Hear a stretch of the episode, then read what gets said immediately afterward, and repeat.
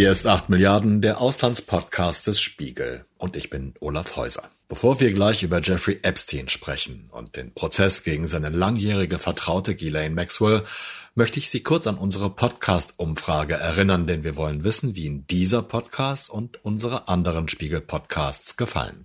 Geben Sie einfach die Adresse podcastumfrage.spiegel.de in Ihren Browser ein und schon kann's losgehen. Ich wiederhole diese Adresse nochmal Podcast-Umfrage, ein Wort, .spiegel.de. Ich danke Ihnen schon jetzt für Ihre Beteiligung und verspreche, in genau 30 Sekunden geht es endlich los. Starten Sie Ihre neue Wochenendtradition. Mit der Frankfurter Allgemeinen Sonntagszeitung erleben Sie jedes Wochenende eine anspruchsvolle Auszeit mit Themen aus Politik, Wirtschaft und Kultur.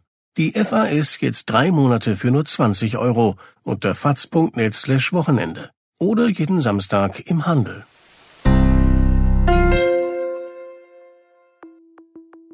Jeffrey Epstein's former girlfriend, Ghislaine Maxwell's sex trafficking trial finally begins later Maxwell, this month. arrested and charged for her alleged role in the recruitment and sexual The abuse abuse of young decades. girls. In total, more than 135 of Epstein's victims have come forward. Prosecutors claiming Maxwell helped Epstein recruiting and grooming underage girls for Jeffrey Epstein's alleged sex trafficking ring.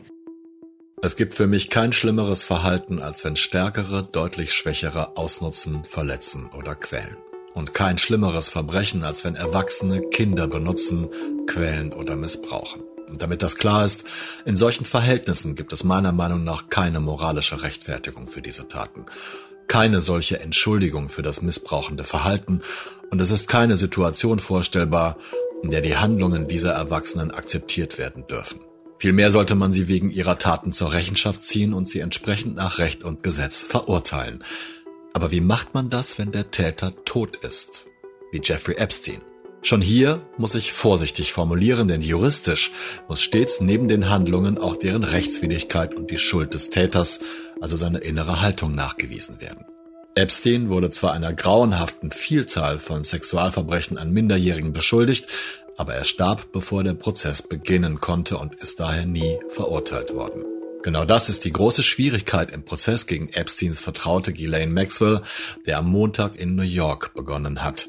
Mein Kollege Mark Pitzke hat dort den ersten Prozesstag beobachtet. Und tags darauf, am Dienstagnachmittag, Dienstagmorgen für Mark, haben wir gemeinsam mit Christoph Scheuermann, dem stellvertretenden Leiter des Spiegel Auslandsressorts, darüber gesprochen. Christoph und Mark haben schon einige Artikel über den Fall gemeinsam verfasst und als Multimedia-Journalist habe ich damals geholfen, die Flugdaten und Passagierlisten aus Epsteins Privatjets zu untersuchen. Also das ist ein großer Auflauf hier, sowohl von Medien äh, wie auch von, von Schaulustigen. Der Prozess hat ja eigentlich äh, theoretisch schon vor zwei Wochen angefangen mit der äh, Auswahl der Geschworenen, der Jury Selection. Und dann ging das jetzt am Montag richtig los mit den Opening Statements. Das sind quasi die Eröffnungsplädoyers von Staatsanwaltschaft und Verteidigung. Und ich bin vor Morgengrauen da gewesen, also noch im Dunkeln. Stunden vorher, also drei Stunden, vier Stunden vorher standen die Leute schon Schlange. Das ist in diesem monumentalen äh, Thurgood Marshall äh, Courthouse in Lower Manhattan. Das ist ein ganz historisches Gericht. Das kennt man auch aus Fernsehsendungen mit den, mit den, mit der Freitreppe und den Säulen davor. Und dann mussten sie insgesamt, weil der Gerichtssaal selber zu klein ist für, für den ganzen Andrang, und wegen Corona-Abstandsregeln haben sie insgesamt fünf weitere Gerichtssäle noch geöffnet als Overflow. Aber Ghislaine Maxwell war, war persönlich da und konntest ja. du von ihr einen, einen Eindruck gewinnen? Ja, das ist natürlich immer schwierig, da jetzt aus, aus so, so, so ein bisschen, was man da sehen kann, was zu schließen. Aber ich kann sagen, sie war auch schon bei der Geschworenenauswahl dabei, vor zwei Wochen. Und da war ich auch dabei. Und man kennt sie von den ersten Anhörungen vor Gericht von den letzten Wochen ja eigentlich immer nur, dass sie so diese Gefängniskleidung anhatte, dieses Orangene und ziemlich ziemlich mitgenommen aussah. Sie hat ja auch viel geklagt, dass es ihr in der Haft hier in Brooklyn äh, sehr schlechter gehe, dass sie schlecht behandelt werde, dass sie anzüglich behandelt werde, dass das Essen so schlecht sei aber sie tauchte dann jetzt äh, zum Auftakt doch äh, als eine ganz andere Frau auf. Sie trug einen Rolli, einen cremefarbenen Rolli und eine schwarze Hose und sie wirkte sehr locker. Äh, sie hat äh, ihre Schwester begrüßt, die vorne in der ersten Reihe saß, die auch schon bei der Gefrorenenauswahl dabei war. Sie hat äh, ihre Anwältinnen umarmt. Sie hat sich sehr lebhaft beteiligt am Geschehen, indem sie zum Beispiel immer wieder Zettel geschrieben hat und ihren Anwältinnen dahingelegt hat, irgendwelche Sachen, die ihr durch den Kopf gingen. Also sie, sie wirkte nicht wie eine gebrochene Frau, wie man sich das vielleicht so vorgestellt hätte. Die ist ja nun seit Juli 2020 sitzt sie ja in Haft, als sie verhaftet wurde in New Hampshire. Vielleicht an dieser Stelle, ihr habt ja in jenem Juli 2020, glaube ich, oder zumindest im Sommer 2020 ein, ein Porträt geschrieben über Ghislaine Maxwell. Vielleicht, damit man sich dieser Person etwas nähern kann. Was ist das für ein Mensch? Was habt ihr für eine, ja, was habt ihr zusammengetragen, was Ghislaine Maxwell in diesem Zusammenhang in dem Fall Epstein ausmacht? Also ich finde, Ghislaine Maxwell ähm, versteht man ziemlich gut über ihren Vater. Also man muss ein bisschen ihre Familiengeschichte äh, verstehen, um zu verstehen, ähm, wie, wie, was das für ein Mensch ist. Ihr Vater, äh, Robert Maxwell, war ein äh, sehr bekannter Medienunternehmer in Großbritannien, gebürtig in der Tschechoslowakei, äh, ein sehr fast furchteinflößender Mann, ähm, hatte sich in den Nachkriegsjahren vom Flüchtling zum Labour-Abgeordneten in England hochgearbeitet, hat dann irgendwie, ist dann in die Medien eingestiegen, hat ein unglaubliches Vermögen angehäuft. Die Familie hatte ein Herrenhaus mit etlichen Angestellten. Und Ghislaine Maxwell war eben von den Kindern äh, der Familie ähm, die Lieblingstochter von diesem Patriarchen. Ghislaine Maxwells älterer Bruder Ian Maxwell gehört zu den vehementesten Verteidigern seiner Schwester und er ist der einzige ihrer Familie, der sich regelmäßig zu ihrem Fall und ihrer Vorgeschichte äußert.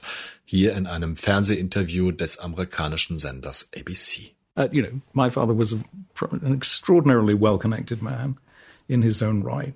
So she had uh, grown up in that world and was uh, you know, able to move in it very freely.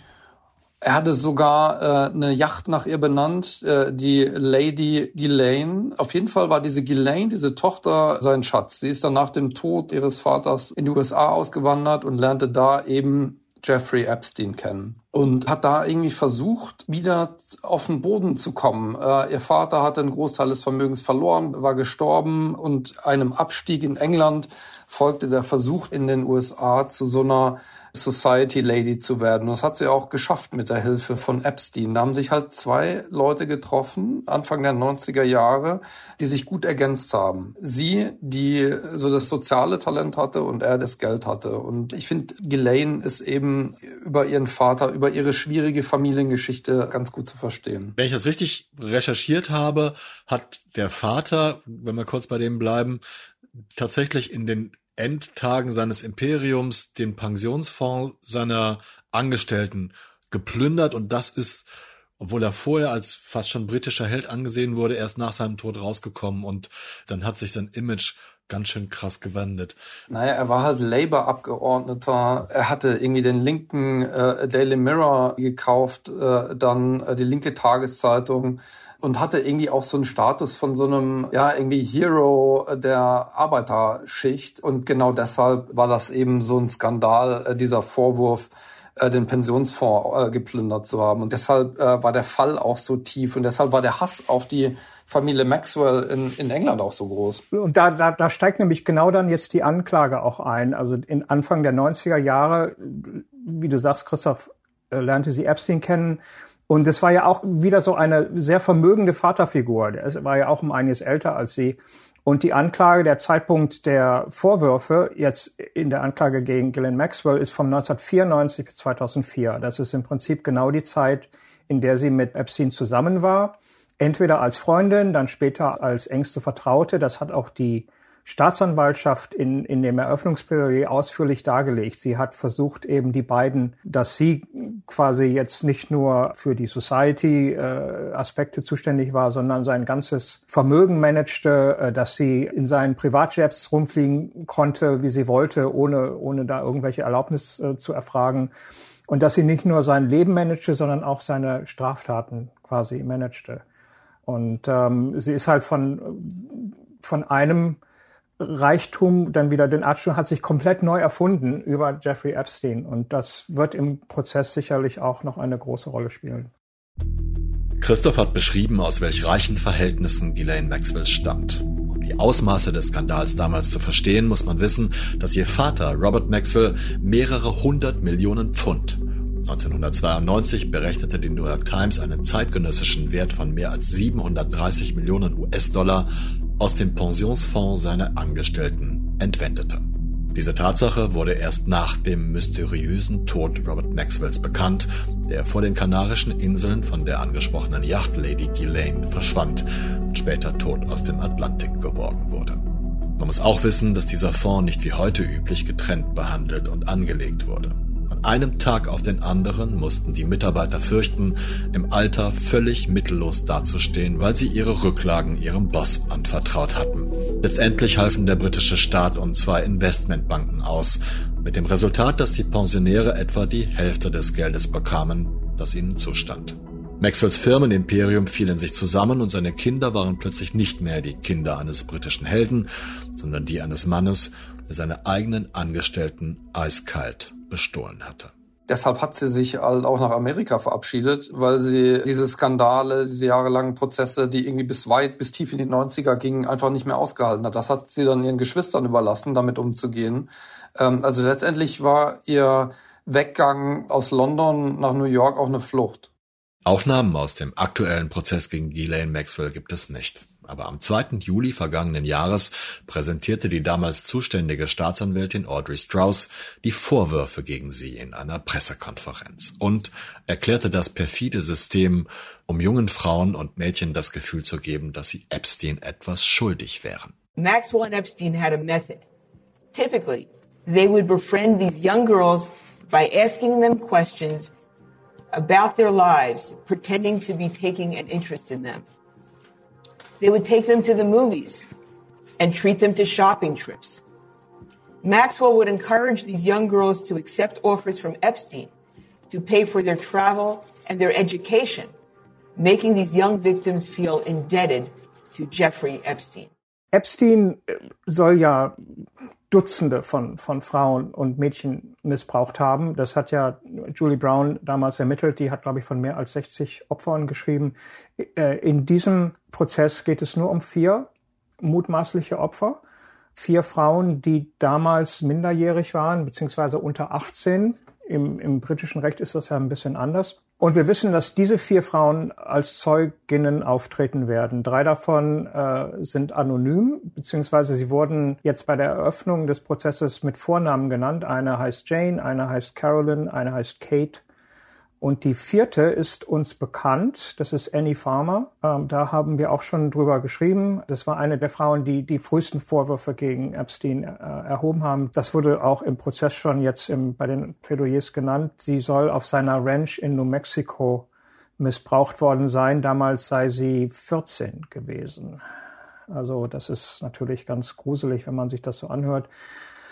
Ähm, Genau, aber es war diese klassische Anbahnung, äh, Arbeitsteilung, äh, also was später zu dieser Anbahnungsstrategie wurde. Elaine und Jeffrey äh, traten da irgendwie gemeinsam auf, äh, lernten irgendwie eine junge Frau kennen und luden die dann in ein Haus ein, in diesem Fall äh, auf eine Ranch in New Mexico. Und das war genau diese Strategie, weil äh, Ghislaine natürlich eine, eine unglaublich charmante und charmierende Dame war, war auch eine Frau, ähm, von der aus äh, womöglich irgendwie weniger Gefahr erstmal ausging, ähm, wie, wie von einem, von einem reichen älteren Mann und lockten die dann, die Schwester von der Maria, äh, in, der, in die Ranch in New Mexico. Und dann nahm dieses Unglück seinen Lauf. Also zuerst mal musste sie ihm Massagen geben, eine Fußmassage. Und dann wurde die Bitte irgendwie drängender. Und dann gab es eben den Vorwurf des versuchten Missbrauchs, versuchte sexuelle Ausbeutung. Und unter irgendwie dramatischen Umständen äh, retteten die Eltern dieser Schwestern sie von der Ranch. Damals ist es noch ganz gut gegangen. Und dann äh, sind die zur Polizei gegangen. Das ist auch ein zentrales Gerüst der Anklage. Das hat die Staatsanwältin Laura Pomeranz, heißt die, bei der Eröffnung ganz nüchtern und ganz klar dargelegt, dieses, dieses Prozedere. Zum Beispiel an diesem Mädchen Jane, das ist die erste die genannt wird in der Anklage, die haben sie, also Jeffrey und Epstein und, und Glenn Maxwell, auf einem äh, beim Camping kennengelernt. Die war bei so einem Summercamp. Das war eine angehende Schauspielerin oder die wollte Schauspielerin werden in Ohio und äh, haben dann Nummern ausgetauscht. Und dann ist die in Palm Beach in das Haus gerufen worden. Dann ging es genau wie du sagst, erst die Massage, dann Massage ein bisschen mehr, dann hat er sich umgedreht und dann, die haben es wirklich sehr präzise beschrieben, wie auch diese, äh, dieser sexuelle Missbrauch physisch abgelaufen sein soll. Maxwell und Epstein hatten zuvor Annie Farmers Schwester Maria angelockt. Nach ihrer Flucht war Maria die erste Frau, die Vorwürfe gegen Epstein erhob und die Polizei auf seine und Maxwells Machenschaften hinwies. In der legendären Reportagesendung 60 Minutes bei CBS hat sie ihre Geschichte erzählt. Ghislaine came in to get me one evening. Um, basically, they brought me to the. Uh, Ghislaine escorts me to Jeffrey's room, and he's lying there, and he goes, "Well, here, sit down," you know. And so right next to him, and then Ghislaine sits on the other side, and they began assaulting me. But really, while I was lying there the whole time, I'm thinking My sister's been around these people. My sister was 16. She's been around them alone. Das heißt hier Grooming. Die hat die Mädchen eben darauf vorbereitet. Ja, die hat äh, diese, diesen sexuellen Umgang normalisiert, indem sie mit, mit den Mädchen darüber gesprochen hat, indem man sich gegenseitig ausgezogen hat am Pool. Ähm, ist doch alles ganz normal. Und dann führte eben, jeder Tag war halt ein Schritt schlimmer, einen Schritt weiter. Und dann wurde dieses System des Kennenlernens ausgesondert. Dass Ghislaine Maxwell das nicht mehr selber machen musste, sondern dass die Mädchen, die bereits in diesem äh, Orbit waren, gefragt wurden, kennst du nicht jemanden aus deiner Schule, den du mal uns vorstellen kannst? Und dann wurden die Mädchen da bezahlt mit 100 Dollar Scheinen, um Freundinnen in diesen Kreis reinzuholen. Und die Freundinnen wurden dann nochmal bezahlt, um weitere Freundinnen reinzuholen. Also es ist ein ganz perfides System, wie es abgelaufen sein soll. Wir müssen natürlich immer dazu sagen, die Angeklagte ist unschuldig, bis die Schuldige gesprochen ist. Das sind alles nur Vorwürfe erstmal. Gell? Du hast es ja gerade schon angedeutet, Marc. Ghislaine Maxwell hat es ja sehr lange geschafft, sich so darzustellen, als habe sie von diesen Machenschaften nichts gewusst oder zumindest keinen Anteil dran gehabt. Jetzt klingt es aber schon so, als ob sie sich darauf kaum noch beziehen könnte. Das sieht die Verteidigung ein bisschen anders. sie hat eine Staranwältin angeheuert, Bobby Sternheim heißt die, ähm, die ist sehr bekannt äh, für solche Fälle und die trat auch jetzt am, am Montag auf machte quasi das Gegenplädoyer, nachdem die Staatsanwältin gesprochen hatte und hat, äh, hat Ghislaine Maxwell quasi als Opfer dargestellt. Ebenfalls als ein Opfer, die von Epstein äh, einfach betört worden sei, sie sei eine Angestellte gewesen, die von nichts gewusst hätte. Das war wirklich teilweise grotesk. Die Verteidigerin hat Epstein als einen charmanten James Bond des 21. Jahrhunderts beschrieben. Ein Mann, der also reich ist und die besten Leute kannte, Prominente kannte, mehrere Privatjets hatte und diese ganzen Anwesen. Und er hätte so viele positive Charaktereigenschaften gehabt, dass, dass man sich seinem Charme überhaupt nicht wehren konnte. Und das ist die erste Strategie. Und die fing ihr Plädoyer mit den Worten an von Adam und Eva im Paradies. Und Eva sei damals auch haftbar gemacht worden für die Sünde. The defense started out with a reference to Eve tempting Adam with an apple and saying that ever since, women have been blamed for things men have done. Maxwell's attorney went on to say, quote, she is not Jeffrey Epstein. She is not anything like Jeffrey Epstein. Epstein is not on trial. Ganz egal, wie man die Bibel versteht und auch diesen meiner agnostischen Meinung nach geschmacklosen und falschen Vergleich, schon das Eröffnungsplädoyer zeigt ganz deutlich das furchtbare Problem dieses Prozesses. Jeffrey Epstein sitzt nicht auf der Anklagebank, sondern seine langjährige Vertraute. In Amerika nennt man das eine Empty Chair Situation. Der eigentlich Beschuldigte kann nicht zugegen sein und einen leeren Stuhl kann man schwerlich anklagen.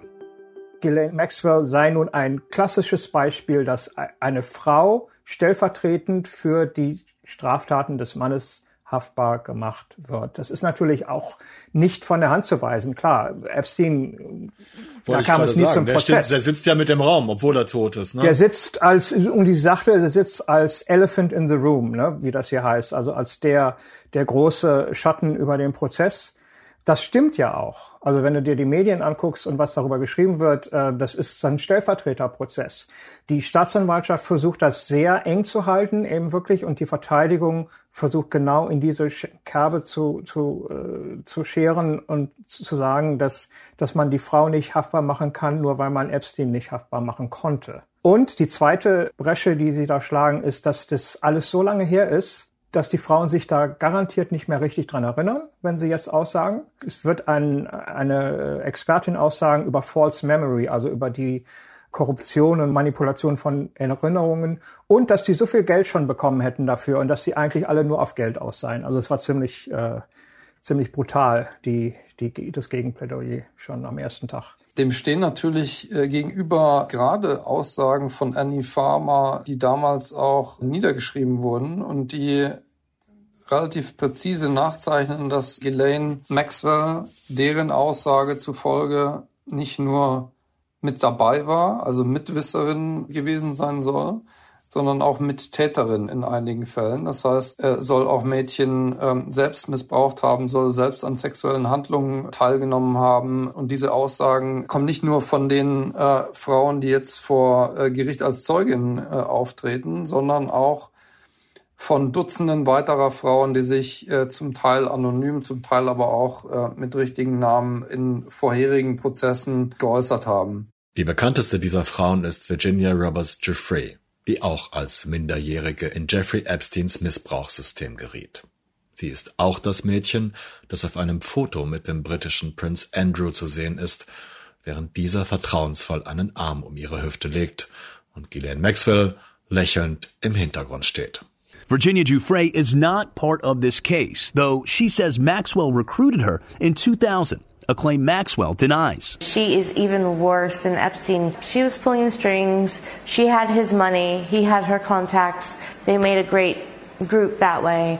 But Ghislaine was much more conniving and smart than Epstein ever was. Diese Geschichte dieses Missbrauchs ist auch eine Justizgeschichte, die 95 anfing, dann äh, gab es irgendwie eine Unterbrechung ähm, und dann ging es wieder so richtig los 2005, 2006, 2007 in Florida, wo von Anwälten, aber auch von der Journalistin Julie Brown vom Miami Herald eine Menge weiterer Frauen und Mädchen ausgesagt haben und, und äh, irgendwie interviewt wurden, äh, die eben genau diese Aussage stützen von den Frauen, die jetzt vor Gericht äh, erschienen sind als Zeugin, nämlich dass Ghislaine Maxwell nicht nur Mitwisserin war, nicht nur einfache Angestellte war im Hause Epstein, sondern auch zum Teil Mittäterin gewesen sein soll.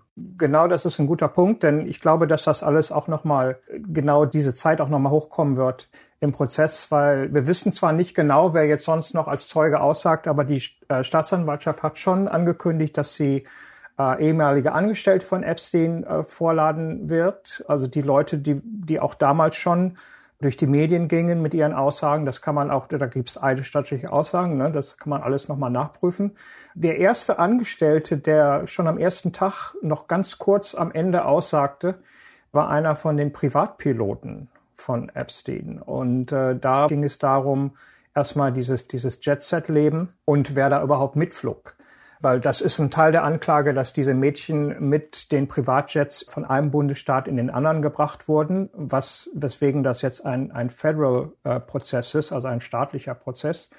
Und das ist auch strafbar. Da werden wir noch viel von dieser Zeit erfahren, 90er Jahre.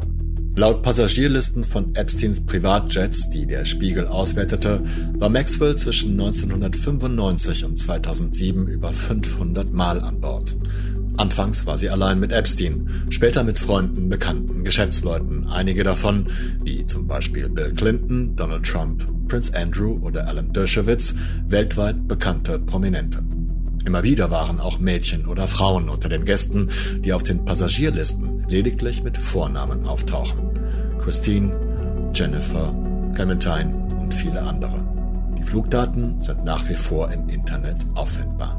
Die große Herausforderung für die Anklage ist nachzuweisen, dass Ghislaine Maxwell eben nicht nur eine einfache Angestellte und Organisatorin war und diejenige, die da irgendwie dafür gesorgt hat, dass der Swimmingpool gereinigt ist äh, auf den Virgin Islands oder so, sondern tatsächlich Mittäterin, Mitwisserin war. Und ähm, diese Flugdaten, die wir damals ausgewertet haben, zeichnen natürlich auch ein Bild von einer Frau, die irgendwie in den Jahren 1900, äh, was haben wir damals geschrieben, 94 oder 95 bis 2007 mindestens 500 Mal in, in diversen Privatjets mit Epstein äh, mitgeflogen ist. Auf diesen Reisen soll es dann auch immer wieder zu Übergriffen gegen Minderjährige gekommen sein. Ähm, also auch das wäre ein kleiner Mosaikstein in der Anklage. Aber das ist halt die Herausforderung, aus solchen kleinen Puzzlestücken am Ende das Bild zu zeichnen für die Anklage von einer Frau, die äh, nicht nur eine einfache Angestellte war, sondern tatsächlich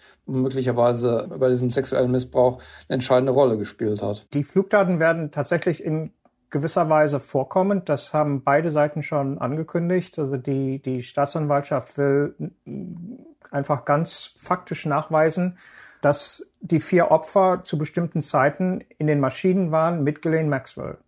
Und mit oder ohne Jeffrey Epstein, das ist dann egal. Und die Verteidigung will nachweisen, das haben die auch schon gesagt, dass das ganz normale Flüge waren. Das sei, sei eben bequemes Reisen gewesen. Da seien auch Familien mit dabei gewesen. Da seien auch Prominente dabei gewesen. Wir wissen natürlich Bill Clinton, Bill Gates, Alan Dershowitz, äh, der sagt, er sei mit seiner Frau dahin geflogen nach Florida. Also das, das, ähm, die Flugdaten werden von beiden Seiten äh, angewendet, um die andere Seite so ein bisschen zu verwischen ja, und das eigene Argument zu verschärfen. Da, da werden wir sicherlich noch was von sehen. Sechs Wochen soll das Ganze ja dauern, mindestens, also bis Anfang des Jahres. Ähm, aber wenn die so weitermachen, wie das am ersten Tag war, dann werden die in sechs Wochen nicht durch sein, denke ich mal. Zu einem Strafprozess, Mark, gehört ja meistens auch die Überprüfung eines Motivs. Das stelle ich mir hier allerdings etwas schwieriger vor als sonst, denn wenn man Epstein nicht anklagen kann und der Prozess gegen Maxwell entscheidend davon abhängt, wie deutlich man Epsteins Verbrechen nachweisen kann und deswegen Maxwells Beteiligung daran, wie soll man ihr dann ein Motiv nachweisen? Das ist auch für die Staatsanwaltschaft ein total glattes Eis, äh, sowas. Das lässt sich natürlich nicht durch Indizien und durch Zeugenaussagen nachweisen. Aber sie haben bei dem Opening Statement äh, das mit einem einzigen Satz erwähnt, das Motiv. Und zwar haben sie gesagt, dass Glenn Maxwell äh, wollte, und das genau das, was wir am Anfang gesagt haben, sie wollte ihr schönes, feines, reiches Leben nicht aufgeben. Und deswegen sei sie in diesem Kreislauf mit dabei gewesen und maßgeblich daran beteiligt gewesen, um sich ihr schönes Leben zu erhalten. Also im Prinzip halt äh, Gier und Reichtum. Wie sie an ihr Geld gekommen ist, ist sowieso ein Rätsel. Also sie hat in ihrem letzten Kautionsantrag ihren eigenen, ihr eigenes Vermögen mit 22,5 Millionen Dollar angegeben. Wo das herkommt, ist, ist, ist auch völlig ungeklärt. Wenn wir schon festgestellt haben, dass Jeffrey Epstein mit im Raum ist, immer mit im Raum ist, vielleicht sogar virtuell ein wenig auf der Anklagebank sitzt, dann stelle ich es mir relativ schwierig vor, das Ganze aufzuarbeiten, denn man will ja eigentlich auch rausfinden, wie sehr dieses System funktioniert hat und es trotzdem dann aber an einem Prozess gegen Ghislaine Maxwell aufzuhängen, die bestimmt Teil dieses Systems war, aber eben nicht der, wie soll ich das vorsichtig formulieren, der Hauptbetreiber dieses, dieses Menschenhandelringes. Ja, das eine geht ohne das andere nicht.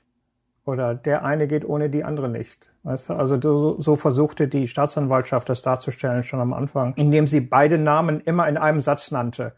Jeffrey Epstein und Ghislaine Maxwell, Jeffrey Epstein und Ghislaine Maxwell, Jeffrey Epstein und Ghislaine Maxwell. Das war also wirklich so ein Refrain. Sie müssen sie an ihn binden, denn ohne ihn kann man ihr nichts vorwerfen. Es ist schon knifflig. Wird in Amerika erwartet, dass sie selber aussagt, Mark? Es ist so, dass die Aussage von Angeklagten eigentlich immer so die letzte Chance ist, noch was zu wenden. Das kann funktionieren, wie im Fall Kyle Rittenhouse, haben wir ja neulich gesehen. Das kann auch total in die Hose gehen, wie bei Robert Durst, dem Immobilienerben, der sich selber damit ins, äh, ins Gefängnisgrab geritten hat. Ähm, wir wissen es nicht, es, es steht nicht fest. Ich habe äh, Kollegen gesprochen, die sagen, ah ja, sie wird auf jeden Fall aussagen, ich bin mir da nicht so sicher. Ähm, aber andererseits, wenn man sieht, wie wie elegant und äh, poised, sagt man hier, ja, wie, wie, wie äh, gefasst sie auftritt im Gerichtssaal, kann ich mir vielleicht vorstellen, dass die Verteidigung darin einen, Bonus sieht. Aber das kann man überhaupt nicht vorhersagen. Ihr habt von dem enormen Interesse in den Medien und in der Bevölkerung gesprochen, von der Erweiterung des Sitzungssaales und wir alle ahnen, welch grauenhaftes Ausmaß Jeffrey Epsteins Missbrauchsmaschinerie erreicht hat. Wir haben auch festgestellt, dass Epstein im Prozess gegen Ghislaine Maxwell von beiden Seiten, von der Staatsanwaltschaft und der Verteidigung, immer mitgedacht wird. Was ich noch wissen möchte, ist, wie wichtig ist dieser Prozess bei dem ganzen, bei dem ganzen Medienecho für die USA und für die amerikanische Öffentlichkeit? Ich glaube, da dieser Prozess nicht nur ein Prozess ist gegen Ghislaine Maxwell und Jeffrey Epstein, sondern in dem auch die wichtige Frage verhandelt wird, ist eigentlich Justiz in den USA käuflich, ist die Bedeutung schon sehr groß. Jeffrey Epstein wurde ja schon mal angeklagt wegen genau dieser Vorwürfe, sexueller äh, Missbrauch, sexuelle Ausbeutung von Minderjährigen, ist zu 13 äh, Monaten auf Bewährung am Ende verurteilt worden und das war eine lächerliche Strafe. Und zwar unter anderem deshalb, weil er die besten Anwälte in den USA hatte. Ken Starr, äh, der gegen Bill Clinton diesen Monica Lewinsky, dieses Impeachment-Verfahren geführt hatte, war einer der Verteidiger von Epstein damals. Dieser Prozess gegen Ghislaine Maxwell ist auch ein Prozess äh, um die Frage, ist Justiz käuflich? Gibt es Gerechtigkeit in den USA? Kann man äh, jemanden, der viel Geld hat, auch äh, und, und gute Kontakte bis hinauf zu Ex-Präsidenten und äh, Silicon Valley-Unternehmer, kann man den irgendwie drankriegen. Deshalb ist dieser Prozess unter anderem so wichtig. Und natürlich als, als späte Gerechtigkeit für Frauen, die seit Jahren und vielen Jahren darauf warten, dass endlich so ein Prozess stattfindet. Und wie wichtig dieser Punkt ist, hat man auch im Gericht gemerkt und vor dem Gericht. Es gibt äh, schon wieder viele Verschwörungstheorien um diesen Prozess wo dann genau behauptet wird, dass der von vornherein getürkt ist, dass der nichts bringen wird. Also es, es kam gestern die Meldung, die Falschmeldung hoch, dass die Presse aus dem Prozess ausgeschlossen worden sei. Das ist natürlich völliger Quatsch. Wir saßen mit da drin. Die wurde aber dann wieder sofort verbreitet, weiter verbreitet von unserem ehemaligen Botschafter in Berlin, äh, Rick Grenell in der rechten Szene. Äh, für große Verschwörungstheorien äh, sorgt auch, dass eine der Staatsanwältinnen, die das hier vor Gericht vorantreiben, äh, Maureen Comey ist. Das die Tochter von James Comey, dem ehemaligen FBI-Chef, der von Trump gefeuert wurde. Also das sind alles so Sachen, wo die Leute so sagen, nee, das wird nichts, das ist alles von vornherein eingetütet. Das ist genau das, was Christoph ein weiterer Prozess, wo die Justiz gekauft wird von den Mächtigen und von den Reichen es ist natürlich nicht so, zumindest aus meiner Sicht nicht. Ähm, deswegen muss die Staatsanwaltschaft auch wirklich dafür sorgen, dass sie da jeden, jeden Strich richtig macht und jeden Punkt richtig setzt. Und du siehst es an dem Medienecho. Also ich habe lange nicht mehr so viele Reporter vor Gericht gesehen, beziehungsweise noch nie so viele Reporter vor Gericht gesehen, selbst vor Corona nicht, selbst bei, bei R. Kelly neulich nicht. Das war der erste nach Corona-Prozess hier, der erste große. Ähm, also selbst bei Harvey Weinstein war nicht so ein Rummel, dass sie so fünf extra Säle aufmachen mussten. Ähm, was Christoph sagt, das ist ein, ein wichtiger Fall. Wenn der schief geht, dann hängt da viel dran, viel mehr dran als nur jetzt das Schicksal von Ghislaine Maxwell. Schon am Dienstag, dem zweiten Prozesstag, sagte eine der vier Frauen aus, von denen Mark im Talk berichtete. Unter dem Namen Jane legte sie in allen Einzelheiten dar, wie sich Maxwell und Epstein mit ihr anfreundeten, als sie gerade einmal 14 Jahre alt war, wie sie regelmäßig in Epsteins Anwesen in Palm Beach eingeladen wurde, und sie gab unter Tränen zu Protokoll, wie und auf welche Weise sie jahrelang von Epstein und Maxwell missbraucht wurde. Jane gab auch an, dass Epstein sie 1998 nach Mar-a-Lago gebracht habe, um sie Donald Trump vorzustellen. Auch zu diesem Zeitpunkt war sie 14 Jahre alt. Jane hat dem ehemaligen US-Präsidenten und langjährigen Freund Epsteins kein unangebrachtes Verhalten vorgeworfen und die Begegnung nicht näher ausgeführt. Der Prozess geht weiter. Inzwischen haben weitere Menschen aus Maxwells und Epsteins Umfeld ausgesagt und ich empfehle Ihnen neben unseren Artikeln dazu auf spiegel.de die nüchterne Berichterstattung der New York Times. Das war 8 Milliarden, der Auslandspodcast des Spiegel. Ich bedanke mich bei meinen Talkgästen Mark Pitzke in New York und Christoph Scheuermann in Hamburg sowie meinem Tonmeister Philipp Fackler in Berlin. Und ich danke Ihnen, verehrte Zuhörerinnen und Zuhörer, für Ihr Interesse an diesem Podcast. dieser Stelle sei nochmal auf die Umfrage unter der Adresse podcastumfrage.spiegel.de hingewiesen. Wenn Sie sich für unsere anderen Podcasts interessieren, finden Sie immer alles auf spiegel.de in unserer Audiothek und auch in Ihrer bevorzugten Podcast-App, sei es nun Spotify, Apple Podcasts, Google Podcasts oder ein anderes Format. Dort können Sie auch 8 Milliarden und unsere weiteren Podcasts kostenlos abonnieren. Für direktes Feedback zu dieser und anderen Folgen von 8 Milliarden können Sie natürlich nach wie vor an die Adresse 8.milliarden.spiegel.de schreiben. Bleiben Sie tapfer und gesund, bis wir uns nächste Woche wieder hören. Ich verbleibe bis dahin Ihr Olaf Häuser.